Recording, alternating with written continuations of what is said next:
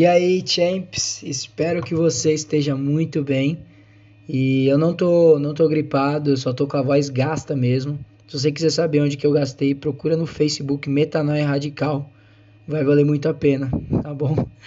Hoje eu quero levantar uma grande questão, né? Eu tava vendo, observando aqui um texto e me veio a pergunta: por que, o que que a igreja o que, que os crentes né, hoje em dia têm mais de, qual o maior problema hoje em dia do cristão, do crente, do crente que se diz cristão, da igreja que não é igreja, né? Qual o maior problema? Você consegue enxergar algum problema hoje em dia na igreja?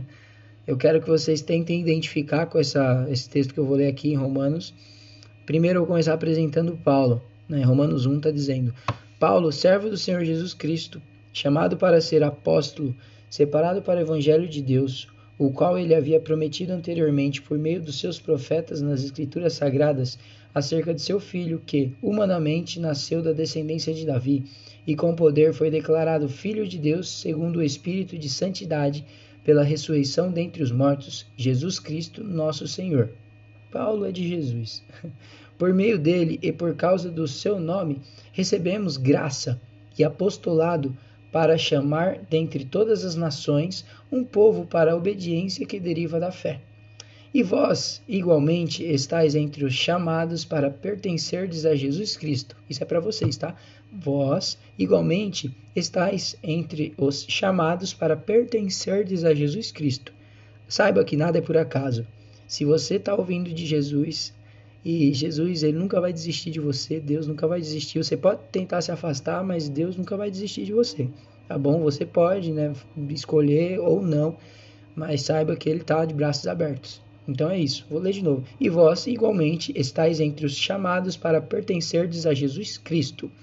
A todos os que estáis em Roma, amados de Deus, convocados para ser de santos, graça e paz a vós da parte de Deus, nosso Pai e do Senhor Jesus Cristo a todos que estáis em Roma, vírgula, amados de Deus, que são vocês, se vocês não estão em Roma, vocês são amados de Deus, convocados para ser de santos, graça e paz, tenham graça e tenham paz na vida de vocês, da parte de nosso Deus e Pai, Senhor Jesus Cristo.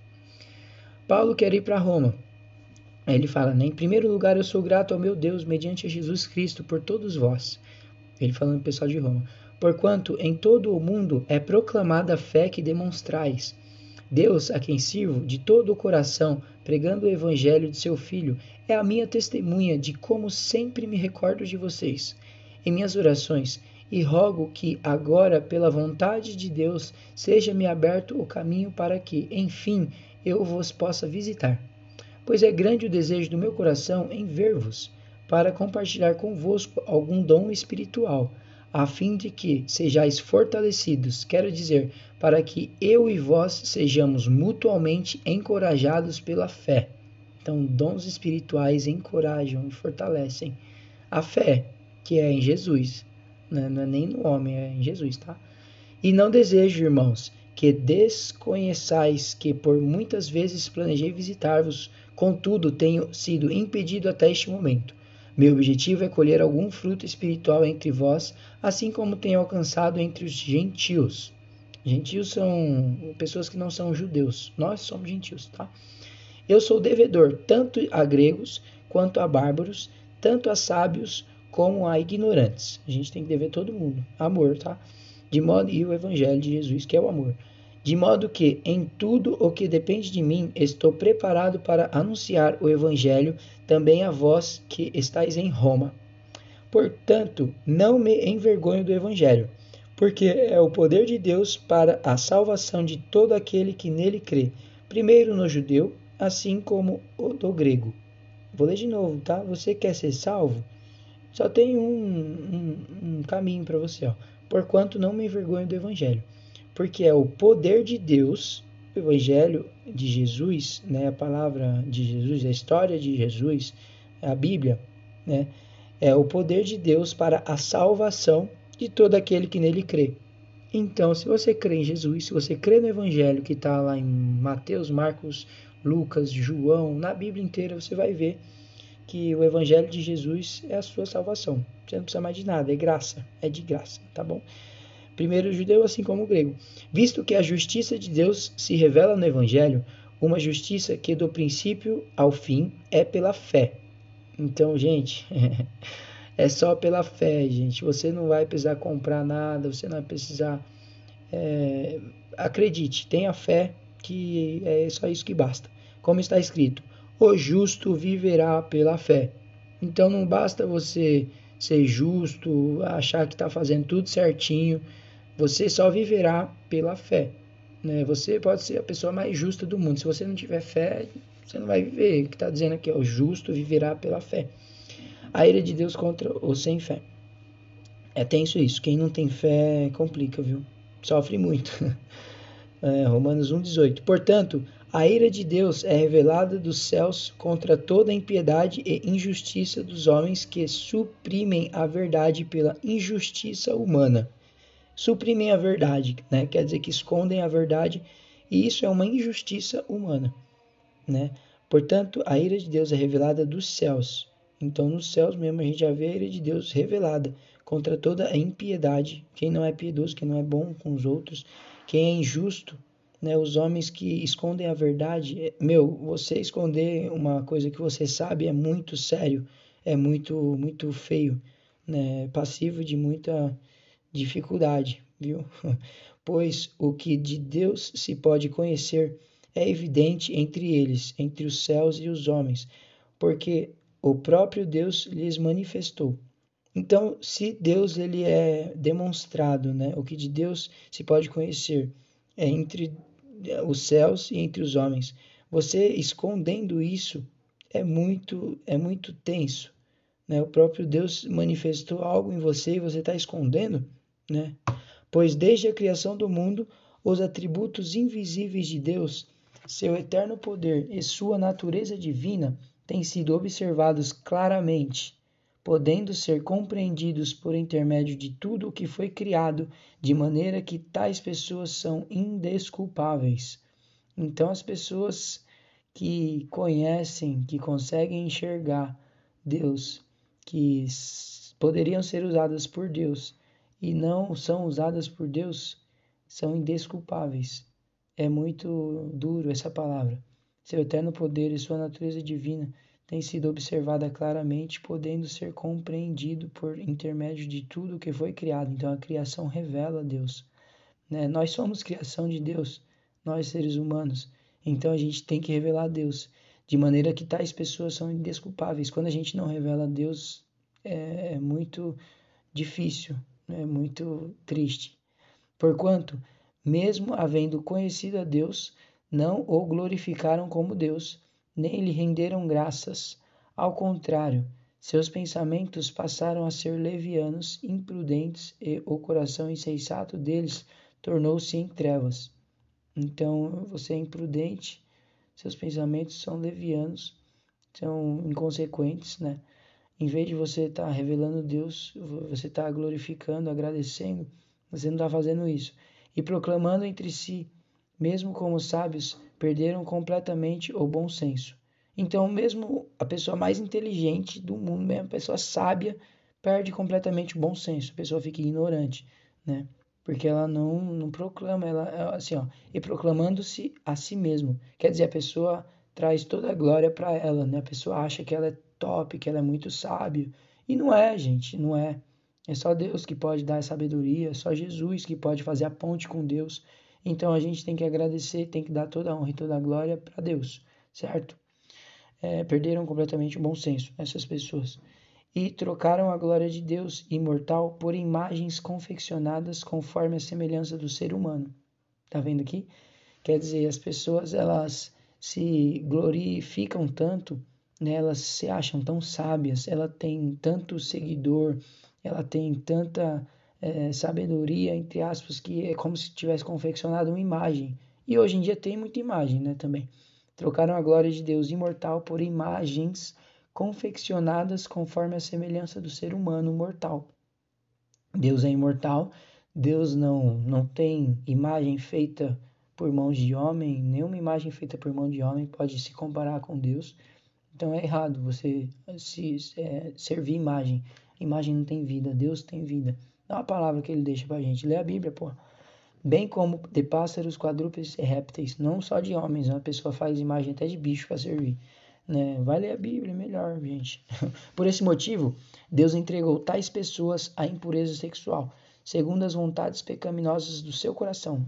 É muito bom, né? Pessoa, hoje em dia, o que mais prejudica a sociedade, né? O que mais, acho que é um desafio muito, muito comum, né? Muito triste e comum hoje em dia. Acho que o inimigo mais, onde ele mais reina, né? Onde ele mais age é isso aqui, é coisa sexual, né? A galera faz de tudo, faz de tudo pra, pra isso aqui, é mó tenso, isso aqui. Por esse motivo, Deus entregou tais pessoas em impureza sexual, segundo as vontades pecaminosas do seu coração, para a degradação dos seus próprios corpos entre si. É triste, é feio isso aqui, mano. Pessoa, enfim, não quer casar, só quer, só quer coisar. Porquanto trocaram a verdade de Deus pela mentira e adoraram objetos e seres criados em lugar do Criador, e que é bendito para sempre. Amém. De Deus você pode negar, mas você pode não acreditar, mas Deus sempre vai ser bendito, tá bom? Que é bendito para sempre. Amém. E por esta razão, Deus os entregou às paixões vergonhosas. Até as suas mulheres trocaram suas relações sexuais naturais por outras, contrárias à natureza.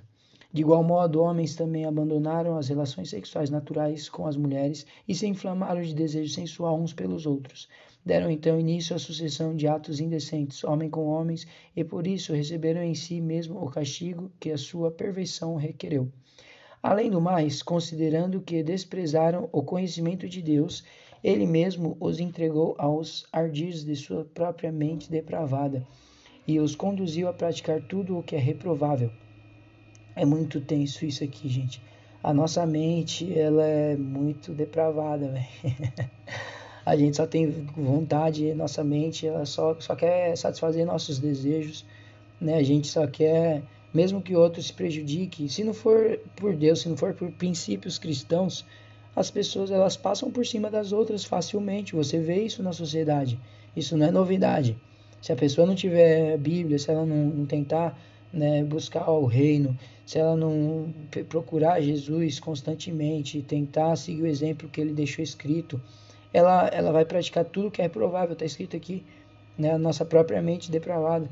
E isso não é novidade, você pode não acreditar, mas a minha mente, a sua mente, se a gente deixar a onda levar, que nem diz a musiquinha, né, deixa a vida me levar, é, a gente só vai querer fazer o que não presta, a gente vai terminar a vida como?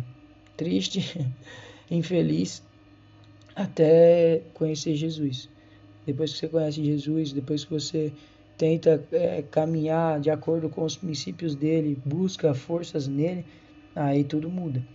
Então tornaram-se cheios de toda espécie de injustiça, maldade, ganância e depravação. Estão empanturrados de inveja, homicídio, rivalidades, engano e malícia. Você já viu isso na sociedade hoje? Não são, bisbil... não são bisbilhoteiros, caluniadores, inimigos de Deus, insolentes, arrogantes e presunçosos. Vivem criando maneiras de praticar o mal. Desobedecem, desobedecem aos seus pais, são insensatos, desleais, sem amor e respeito à família. Você já conhece, já viu alguma coisa aqui semelhante sem amor e respeito à família? É tenso, a mídia tá, tá desse jeito, né? Sem qualquer misericórdia para com o próximo. E apesar de conhecerem a justiça, a justa lei de Deus, que declaram dignos de morte todas as pessoas que praticam tais atos, não somente os continuam fazendo, mas ainda aprovam e defendem aqueles que também assim procedem. Isso aqui é muito, é muito forte, porque fala que a gente vive pela fé. É, Paulo falou né, que a gente vive pela fé e que o Evangelho de Deus é o poder, o Evangelho é o poder de Deus para salvar o mundo, para salvar todo aquele que crê no Evangelho. É, a justiça de Deus é o Evangelho de Jesus. Então, quando a gente conhece Jesus, quando a gente aceita, quando a gente nasce de novo, é batizado, a gente tem o Evangelho, a gente tem Jesus no nosso coração. Esse é o Evangelho de Deus. quando você se batiza, quando você aceita Jesus Cristo, você tem Ele no seu coração. É bem difícil de entender para quem não, nunca, nunca reconheceu, nunca ouviu isso, é, é difícil de entender. Mas saiba que quando você faz o, o, o ato de descer a água batismal, você está dizendo para o mundo que você morreu para o mundo, você mergulhou na água, e quando você levanta da água, você nasceu de novo. Né? Jesus, ele purifica. Você está declarando que você aceitou Jesus na sua vida. Né? E com isso, Jesus agora ele está morando, o Espírito dele está morando no seu coração.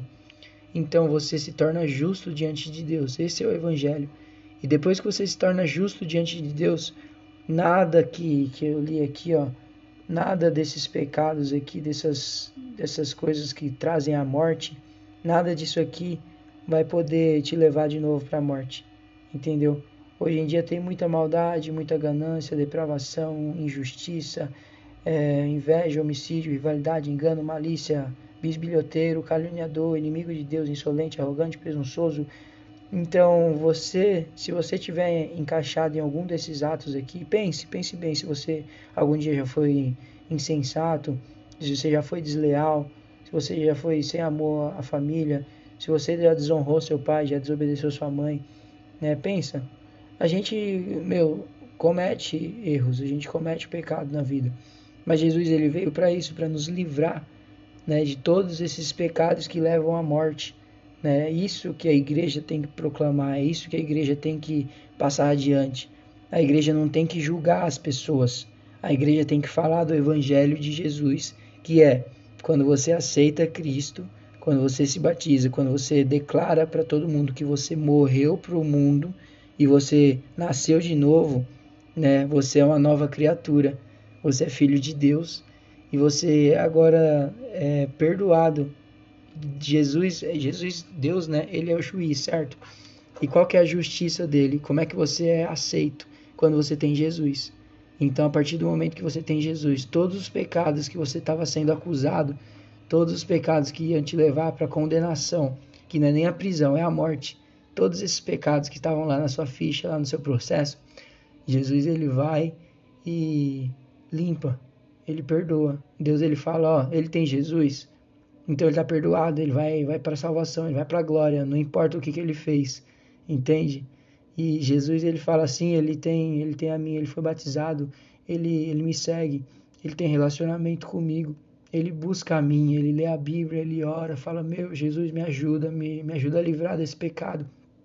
E Jesus ele dá um jeito de te ajudar, porque o Espírito dele dentro de você faz com que você vá sendo tratado, vá sendo mudado, né? Aos poucos, depois de muita tentativa, muita tentativa, Deus ele vê o seu esforço, tá bom? Esse é o evangelho que a igreja tem que pregar.